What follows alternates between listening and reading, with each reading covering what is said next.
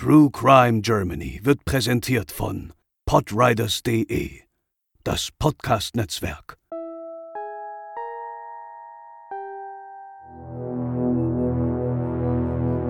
...2001 verschwand im Landkreis Gießen die kleine Julia spurlos, nachdem sie sich mit Freunden auf dem örtlichen Spielplatz traf. Eine riesige Suchaktion startete, wenige Tage später fand man ihre verbrannte Leiche in einem Waldstück. Ein Anwohner rückte in den Fokus der Ermittlungen, doch die Beweisführung erwies sich als schwierig, als dieser nach einem Unfall ins Koma fiel.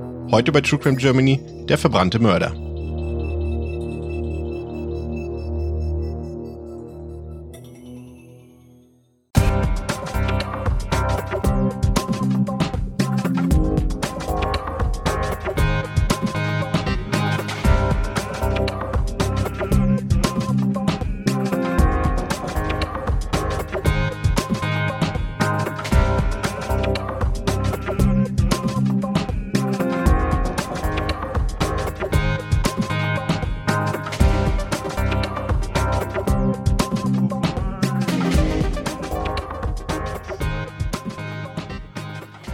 Hallo und herzlich willkommen zur 82. Episode von True Crime Germany. Ich bin der Chris und bei mir sind natürlich auch wie gewohnt zum einen Lena.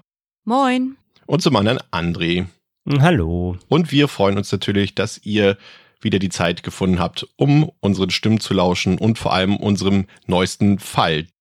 Ja, unser heutiger Fall führt uns nach Rotheim-Bieber in der Gemeinde Biebertal im Landkreis Gießen. Eine kleine Gemeinde in Mittelhessen mit etwa 5000 EinwohnerInnen. Hier lebte das Ehepaar H. mit ihrer achtjährigen Tochter Julia. Es war der 29. Juni 2001. Die Sommerferien hatten vor wenigen Tagen begonnen und die Kinder der Gemeinde nutzten die warmen Tage, um viel draußen zu spielen. So auch an diesem Freitag. Julia traf sich auf dem Spielplatz mit zwei befreundeten Jungs. Am späten Nachmittag wurden diese dann von ihrer Mutter abgeholt, sodass Julia alleine zurückblieb. Zuletzt gesehen wurde sie dort gegen 17.30 Uhr. Doch nach Hause kam sie an diesem Abend nicht. Während dieser Zeit waren ihre Eltern mit dem Umzug beschäftigt. Familie H. zog gerade in eine neue Wohnung innerhalb dieser Gemeinde. Julias Mutter befand sich in der alten Wohnung, der Vater in der neuen. Dadurch fiel zunächst auch nicht auf, dass Julia nicht vom Spielplatz heimkehrte. Die Elternteile dachten, dass Julia beim jeweils anderen wäre. Erst später am Abend bemerkten sie, Julia war verschwunden und sie meldeten es der Polizei. Ja, noch in derselben Nacht begannen erste Kräfte mit der Suche. Die Eltern konnten genau beschreiben, was Julia trug. Ein Badeanzug, darüber ein 101 Dalmatiner T-Shirt sowie ein Donald Duck Rucksack. Diese Information gab die Einsatzleitung an die Suchenden heraus. Und auch das nahe Umfeld der Familie von Julia wurde abgefragt, um auszuschließen, ob sie sich bei Bekannten oder Freundinnen aufhielt. Doch das konnte man schnell ausschließen. Julia galt als ein sehr zuverlässiges und braves Kind, weshalb man auch ausschloss, dass sie freiwillig weggelaufen sein könnte. Die Einsatzkräfte waren teils die ganze Nacht unterwegs und auch am darauffolgenden Tag, am Samstag, den 30. Juni 2001, ging die groß angelegte Suche weiter. Man schaute in alte Stollen, suchte in Teichen und Tümpeln. Laut Hundestaffelführer Stefan Stroh war dies der größte Rettungshundeinsatz in Deutschland bis dato. Auch eine Reiterstaffel war in den Wäldern rund um Biebertal unterwegs. Des Weiteren überprüfte eine prompt gebildete Soko Julia unter Leitung von Michael Pfändesack bekannte Sexualstraftäter aus der Region. Auch AnwohnerInnen und NachbarInnen wurden befragt und man hoffte, irgendwer hätte Julia noch nach ihrem Spielplatzaufenthalt gesehen. Doch das alles führte erstmal ins Nichts. Befragte AnwohnerInnen durch Polizei und Presse zeigten sich betroffen und ängstlich. Am 1. Juli 2001, 48 Stunden nach Julias Verschwinden, waren immer noch über 1000 Einsatzkräfte auf der Suche nach ihr. An diesem Tag gingen auch Julias Eltern mit einer Pressemitteilung an die Öffentlichkeit, in der sie sich an einen potenziellen Entführer wandten.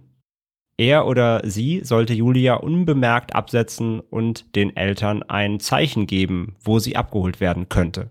Aber auch dieser Hilferuf blieb unbeantwortet. Zeitgleich erhielt die 14-köpfige Soko Julia im Polizeipräsidium Gießen Dutzende neue Hinweise aus der Bevölkerung. Verdächtige Autos und Personen wurden gemeldet und den Hinweisen wurde nachgegangen. Doch auch hier weiterhin ohne heiße Spur. Am 3. Juli 2001 wurde die großflächige Suche nach Julia erstmal ergebnislos aufgegeben. Doch in der Nacht vom 3. auf den 4. Juli ging dann ein bahnbrechender Hinweis bei der Polizei ein. Ein Radfahrer meldete einen brennenden Holzstapel in einem Waldstück nahe der Bundesstraße 45 in der Gemarkung Niddertal zwischen den Ortsteilen Keichen bei Friedberg und Ilbenstadt, etwa ja, 50 Kilometer von Rotheim-Bieber entfernt. Bei den Löscharbeiten in der Nacht wurden dabei Reste einer verbrannten Leiche entdeckt. Gegen 6.25 Uhr am 4. Juli traf die Spurensicherung am Ort des Brandes ein. Nach ersten Untersuchungen bestätigte sich dann auch eine schlimme Vorahnung. Es handelte sich um die Leiche eines Kindes. Umgehend durchsuchten hunderte Beamtinnen das umliegende Gebiet, um unter Umständen weitere Hinweise zu finden. Spurensicherung und LKA teilten sich die Ermittlungen vor Ort und die Obduktion der Leiche auf, um schnellstmöglich Klarheit zu schaffen. Der Brand war bereits stark fortgeschritten, als er von der Feuerwehr eingedämmt wurde. Die Chance, noch verwertbare Spuren zu finden, wurde also als gering eingeschätzt. Hinter dem Holzstapel wurden verkohlte Knochenteile einer Schädeldecke gefunden. Davon ab war die Hitzeeinwirkung bereits so groß, dass man nicht mit der Bergung verwertbarer Stoffe oder Kleidung rechnete. Da man davon ausging, dass der Brandverursacher Berührung mit den Holzscheiten hatte, wurde von jedem einzelnen Faserspuren genommen und im Labor ausgewertet. Um mit möglichen Spuren arbeiten zu können, brauchte man aber ja auch erstmal Vergleichsmaterial nämlich das des mutmaßlichen Täters oder der Täterin. An der Brandstelle wurden indessen Reste von Handschellen und ein Blattniederhalter gefunden. Blattniederhalter wird in Schnellheftern verwendet, um die Blätter zu fixieren. Das kennen die meisten wahrscheinlich. Bei der weiteren Suche tauchte dann zudem ein Stück verbranntes Papier auf, das einen weiteren unerwarteten Hinweis liefern sollte. Bei der genauen Untersuchung und Restaurierung stellte sich nämlich heraus, dass es eine Seite aus einem Mickey Maus Heft war. Und Julias Eltern konnten aussagen, dass in ihrem Rucksack, den sie bei ihrem Verschwinden bei sich trug, ein solches Heft steckte. Ja, auch wenn schon viele Indizien dafür sprachen, dass es sich bei der Leiche um Julia handelte, kam gegen 15 Uhr die Bestätigung aus dem Rechtsmedizinischen Institut in Gießen. Ein DNA-Abgleich zeigte auf, dass es sich bei der verbrannten Leiche um Julia handelte. Die Verbrennungen waren allerdings nicht die Todesursache. Die Leiche wies starke Kopfverletzungen durch Gewalteinwirkung mit einem großflächigen Gegenstand auf. Julia war also bereits tot, als ihr Körper verbrannt wurde. Nach Untersuchung des Mageninhalts der Leiche konnte man auch den Todeszeitpunkt eingrenzen. Den Abend des 29. Juli 2001, also genau der Abend, an dem Julia auch verschwand. Am Tatort fand man dann noch Stoffreste, die ebenfalls im Labor untersucht wurden, wobei sich herausstellte, dass sowohl Julias Badeanzug als auch ihr T-Shirt mitverbrannt wurden. Außerdem fand man Reste eines Frottee-Handtuchs. Auch wurde mittels DNA-Analyse geprüft, ob Spermaspuren an der Leiche zu finden sind, um auf ein Sexualdelikt schließen zu können. Diese war aber negativ. Das musste allerdings nichts heißen, denn diese Spuren hätten durch die Hitze des Feuers auch zerstört werden können. Um weiterzukommen, hoffte man nun auf DNA-Spuren am Tatort, die irgendwie auf einen potenziellen Täter oder eine Täterin hinwiesen. Daher wurde das gesamte Waldstück nochmals akribisch abgesucht, wobei man natürlich auch viele Gegenstände fand, die nichts mit der Tat zu tun hatten. Doch man sicherte alles, um keine mögliche Spur zu übersehen. Während die Ermittlungen weiterliefen, wurde Julia H. am 11. Juli 2001, zwölf Tage nach ihrem Verschwinden in Rotheim-Bieber, beigesetzt. Die Anteilnahme der Bevölkerung war groß. Auch bekannte Politiker wie Volker Bouffier, der damals Innenminister von Hessen war, äußerte sich betroffen. Die Polizei hatte unterdessen die Möglichkeit in Betracht gezogen, dass, wenn der Täter oder die Täterin selbst aus der Region kam, auch bei der Beerdigung anwesend sein könnte. Daher ließ man Aufnahmen der Bestattung machen und im Nachgang sogar das Grab von Julia per Video überwachen. Zudem wurde in umliegenden Krankenhäusern abgefragt, ob Patientinnen mit Brandverletzungen eingeliefert wurden oder wer sich in Apotheken Brandsalbe gekauft hatte. Man hatte die Hypothese, der Täter oder die Täterin könnte sich bei der Brandlegung selbst verletzt haben. Aber auch all diese Maßnahmen führten ins Nichts. Die Staatsanwaltschaft Gießen setzte nun 50.000 D-Mark Belohnung für sachdienliche Hinweise aus. und am 13. Juli 2001 wurde der Fall dann auch bei Aktenzeichen XY ungelöst ausgestrahlt. Daraufhin ging bei der Soko über 100 weitere Hinweise ein, zusätzlich zu den über 1000, die bis Mitte Juli bereits eingegangen waren. Die Soko Julia konzentrierte sich an diesem Punkt vor allem auf die Verbindung der Örtlichkeiten, also dem Wohnort von Julia und dem in Richtung des gleichen Fundortes liegenden Ilbenstadt. Und tatsächlich fand man einen Mann, der in Biebertal wohnte, aber in Ilbenstadt arbeitete. Dieser hatte sich von seinem Chef ein Alibi bestätigen lassen wollen, dass er am Tag des Verschwindens von Julia noch spät gearbeitet hatte. Dem Chef war das nicht geheuer und er verständigte daraufhin die Polizei. Bei der Befragung kam heraus, dass der Mann ein bereits bekannter Sexualstraftäter war, der bereits wegen einer Vergewaltigung verurteilt wurde. Bei einer Hausdurchsuchung fand man dann sogar noch Unterlagen und Berichte über Kindesentführung und ermordete Kinder. Man war sich sicher, das ist der Mörder von Julia. Doch nachweisen konnte man ihm einen Zusammenhang mit Julias Tod nicht. Dafür konnte er ein sicheres Alibi nachweisen. Auf dem Nachhauseweg von Ilbenstadt nach Biebertal hatte er am späten Abend noch getankt und sich Süßigkeiten an der Tankstelle gekauft. Diesen Zahlungsbeleg konnte er vorweisen. Er war also zum Zeitpunkt von Julias Verschwinden nicht in Biebertal und wurde als Täter ausgeschlossen. Am 17. Juli 2001, 18 Tage nach Julias Verschwinden, wandte sich ein Amateurdetektiv aus Köln an die Polizei. Er fuhr persönlich bei den Ermittelnden vorbei und überreichte ihnen zwei Plastikbeutel.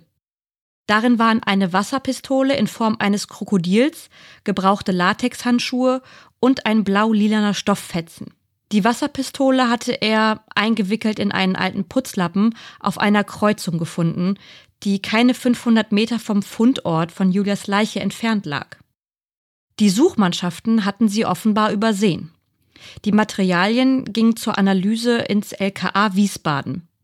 Dabei fand man am besagten Putzlappen Faserspuren, die einem Teppichboden zuzuordnen waren. Auch der Stofffetzen wurde untersucht und auch dort ergaben sich diverse Faserspuren. Auffällig war aber vor allem, dass der Stoff scheinbar irgendwo abgetrennt wurde, vermutlich mit einer Schere. Es musste also ein Gegenstück geben. Doch ohne entsprechendes Vergleichsmaterial kam man auch hier erstmal nicht weiter, wie schon bei der Untersuchung der Holzscheite. Die Krokodilwasserpistole selbst konnte Julia jedoch zweifelsfrei zugeordnet werden. Ihre Eltern waren sich zwar unsicher, aber ihre Freunde, mit denen sie auch auf dem Spielplatz war, erkannten sie zweifellos. Spannend waren natürlich auch die Handschuhe. Nachdem klar war, dass die gefundenen Gegenstände irgendwas mit dem Fall zu tun haben müssen, wurde ein DNA-Profil anhand von Spuren der Handschuhe erstellt. Die glich man dann mit der DNA-Analysedatei ab, in der bereits vermerkte Spuren gesichert sind. Der Abgleich war allerdings negativ. Die Bibliothek damals auch noch im Aufbau. Aufgrund immer mehr Hinweisen und neuen Spuren wurde zu diesem Zeitpunkt auch die Soko Julia mit weiteren 18 BeamtInnen verstärkt. Eine Aufgabe für zwei der neuen KollegInnen im Team war die Auswertung von Radarfallen im Landkreis Friedberg, also von Blitzern. Vielleicht wurde die Täterin oder der Täter ja bei einer Geschwindigkeitsübertretung erfasst. Das gesuchte Profil war möglichst eine Person allein im Auto, vermutlich männlich. Also keine Familien oder Paare, die vom Täterprofil eher ausgeschlossen waren. Zudem war die Zeit wichtig. Auszuwerten war der Abend und die Nacht vom 3. auf den 4. Juli 2001. Und wie das Schicksal es manchmal so will, war gleich das erste Bild, mit dem sich der damalige Ermittler und Kriminalhauptkommissar Uwe Stahl befasste, sehr interessant. Eine einzelne männliche Person saß in einem VW Passat und wurde in der Nacht, in der der Brand gemeldet wurde, gegen 23.10 Uhr von Keichen kommend in Fahrtrichtung Heldenbergen bei Ilbenstadt geblitzt. Erlaubt waren 50 kmh, gemessen wurden 59 Stundenkilometer. Vermutlich hat der Blitzer nur sehr knapp ausgelöst, da die Geschwindigkeit nur knapp über der Toleranzgrenze lag. Anhand des Kennzeichens konnte man den Halter schnell ermitteln. Das führte die Ermittelnden nach Kleinlinden in Gießen, etwa zehn Kilometer von Biebertal entfernt. Dort trafen sie auf eine Frau, die der Polizei dann die Information gab, dass der gesuchte Fahrzeughalter bereits seit März 2001 nicht mehr dort wohne, sondern nach Biebertal umgezogen wäre. Und zwar noch ausgerechnet nach Rodheim. Die Überprüfung ergab dann auch noch, dass die neue Adresse sich in der Dammstraße befand, direkt neben dem Spielplatz, von dem Julia verschwand. Die Polizei war sich sicher, endlich auf der richtigen Fährte zu sein. Die Soko sammelte sämtliche Informationen über den Verdächtigen. Sein Name war Thorsten V. Er war zur Tatzeit 33 Jahre alt, hatte Abitur, war ein Studienabbrecher und besaß eine kaufmännische Ausbildung. Er war verheiratet und hatte zum Zeitpunkt eine sechs Monate alte Tochter. Damals arbeitete er an der Justus-Liebig-Universität Gießen in der Finanzbuchhaltung. Er war bisher polizeilich nicht in Erscheinung getreten und in seiner Freizeit interessierte er sich sehr für Autos und trank oft zu viel. Bekannte von ihm sagten, dass er unter Alkoholeinfluss auch gerne aggressiv wurde. Am 20. Juli 2001 fuhr Kriminalhauptkommissar Uwe Stahl mit einem Kollegen zur Uni, in der Thorsten V. arbeitete. Als sie ihn konfrontierten und sich als Ermittler der Soko Julia vorstellten, bekam Thorsten V. laut Stahl einen kurzen, aber immensen Schweißausbruch, der ihm die Tropfen wie Wasser von der Stirn aufs T-Shirt tropfen ließ. Binnen weniger Momente behielt er dann aber wieder die Fassung und beantwortete die Fragen der Ermittler sachlich. V gab an, in der Nacht in der Region unterwegs gewesen zu sein und mehrere Ziele angesteuert zu haben. Von der Tankstelle bis zum Geldautomaten. An den Aussagen hatten die Ermittler erstmal keine Zweifel. Sie baten V, seinen Wagen für eine Spurensuche zur Verfügung zu stellen. Auch dem stimmte er vorbehaltlos zu. Leichenspürhunde wurden dann bei der Überprüfung wenige Tage später auf Thorsten Vs Auto angesetzt. Dabei schlugen sie allerdings nicht an. Den Ermittelnden fiel allerdings auch sofort auf, dass das Auto nahezu klinisch rein war. Thorsten V. muss es also kurz zuvor noch professionell reinigen lassen haben. Die Spurensuche im Auto brachte also nichts. Anstatt gleich mit einer Hausdurchsuchung weiterzumachen, wollte die Soko einen zurückhaltenderen Weg gehen. Man überwachte unbemerkt all seine Kommunikationsmittel wie Mobiltelefon und Telefon am Arbeitsplatz. Ein Umstand, der dabei beispielsweise sofort auffiel, in der Zeit vor Julias Verschwinden fragte Thorsten V. fast stündlich die Börsenkurse ab, was auffallend häufig war. Nach dem Abend von Julias Verschwinden endeten diese Abfragen abrupt. Zudem musste das Alibi des Tatabends noch überprüft werden. Thorsten Vs Frau bestätigte, dass er gegen 17.45 Uhr zu Hause eintraf. Da Julia gegen 17.30 Uhr noch am Spielplatz gesehen worden sein soll, klang das erstmal plausibel, da die Zeitspanne für ein Verbrechen schon sehr gering war. Allerdings stellte sich das Alibi nach weiteren Ermittlungen als zweifelhaft heraus. Thorsten V. hatte am 29. Juni nämlich bereits um 12 Uhr Feierabend gemacht und sich mit einem Bekannten zum Biertrinken getroffen.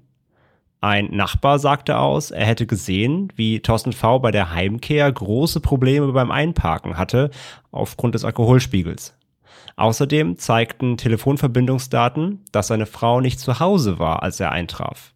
Die beiden telefonierten zwar miteinander, waren aber nicht am gleichen Ort. Seine Frau war vermutlich bei ihren Eltern. Somit war Thorsten V.s Alibi geplatzt. Und während all dem fiel der Polizei plötzlich eine Aufnahme vom 30. Juni auf. Am Tag nach Julias Verschwinden war jede Menge Presse in Rotheim unterwegs. Eine Reporterin des Fernsehsenders Sat1 befragte damals AnwohnerInnen rings um den Spielplatz herum, von dem Julia verschwand.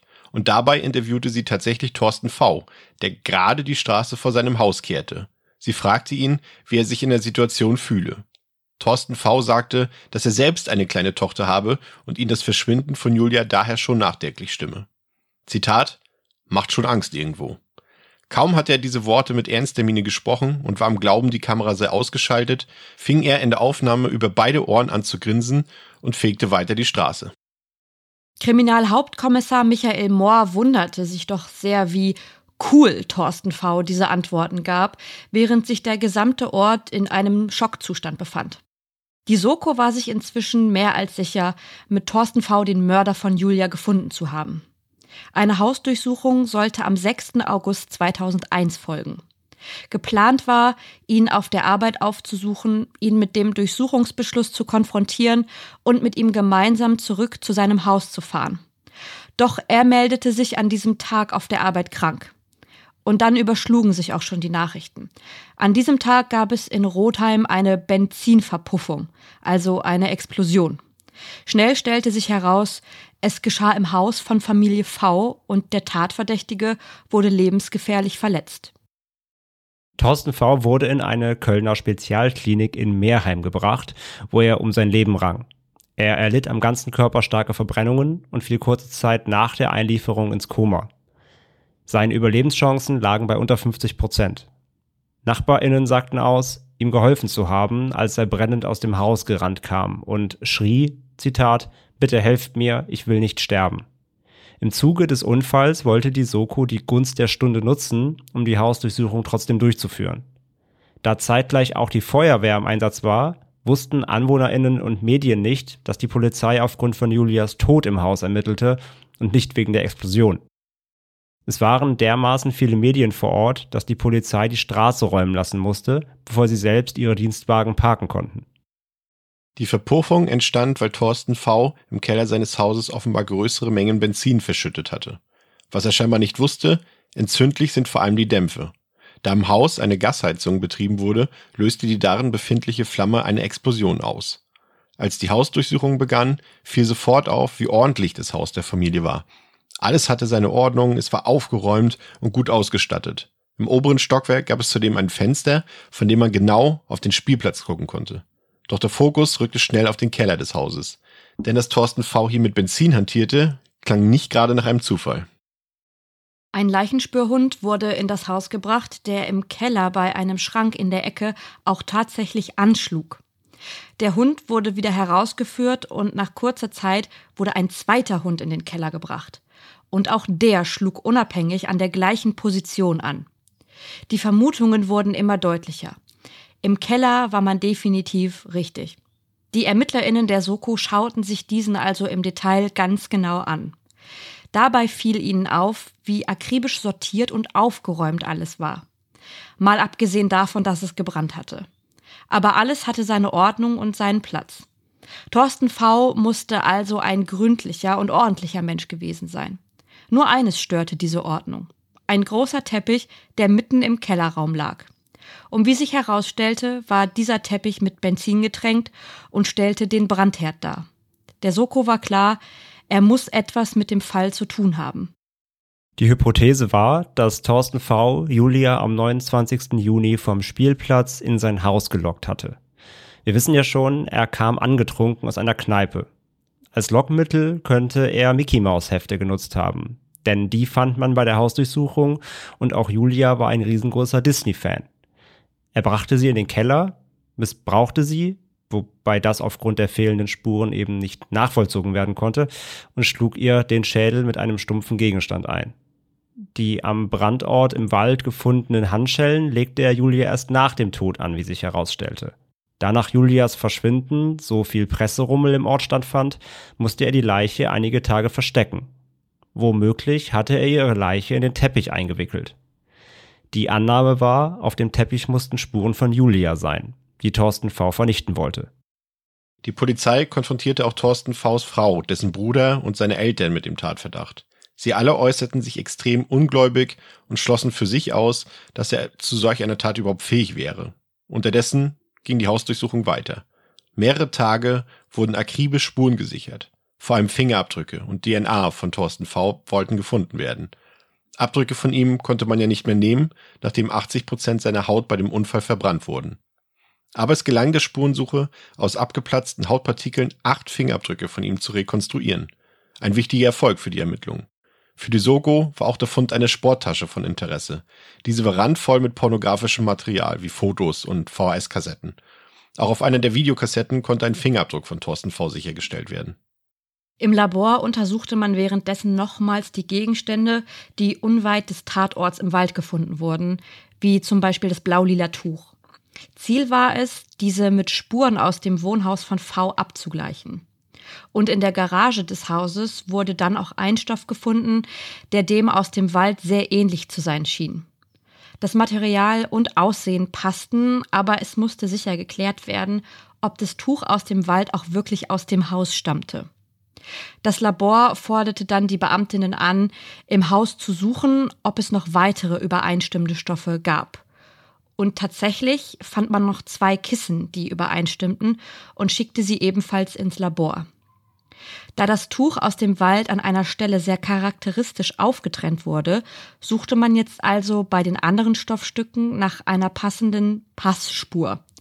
Und die fand man dann an einem anderen Stoffstück. Damit war belegt, das Tuch aus dem Wald, in das die Wasserpistole von Julia gewickelt wurde, stammte aus dem Haus von Thorsten V. Denn eine solche Passspur ist nicht reproduzierbar, egal wie viel Stoff man zerschneiden würde.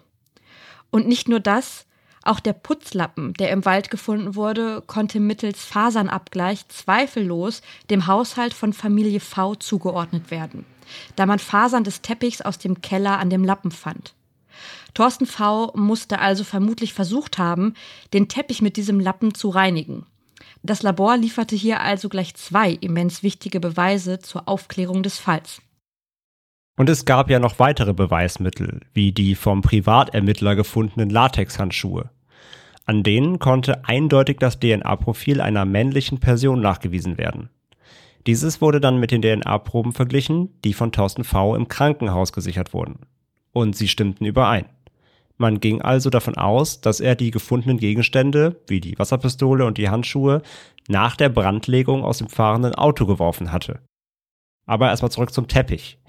Die Ermittelnden schauten sich an, wo dieser die größten Brandspuren aufwies. Und das waren etwa die ersten zwei abgerollten Meter.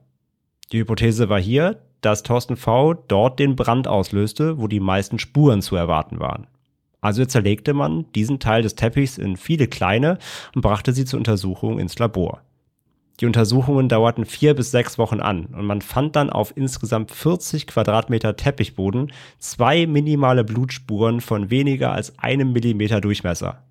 Zunächst war nicht ganz klar, ob man mit so geringen Mengen überhaupt arbeiten konnte, weswegen man beispielhafte Tests mit ähnlich geringen Mengen durchführte.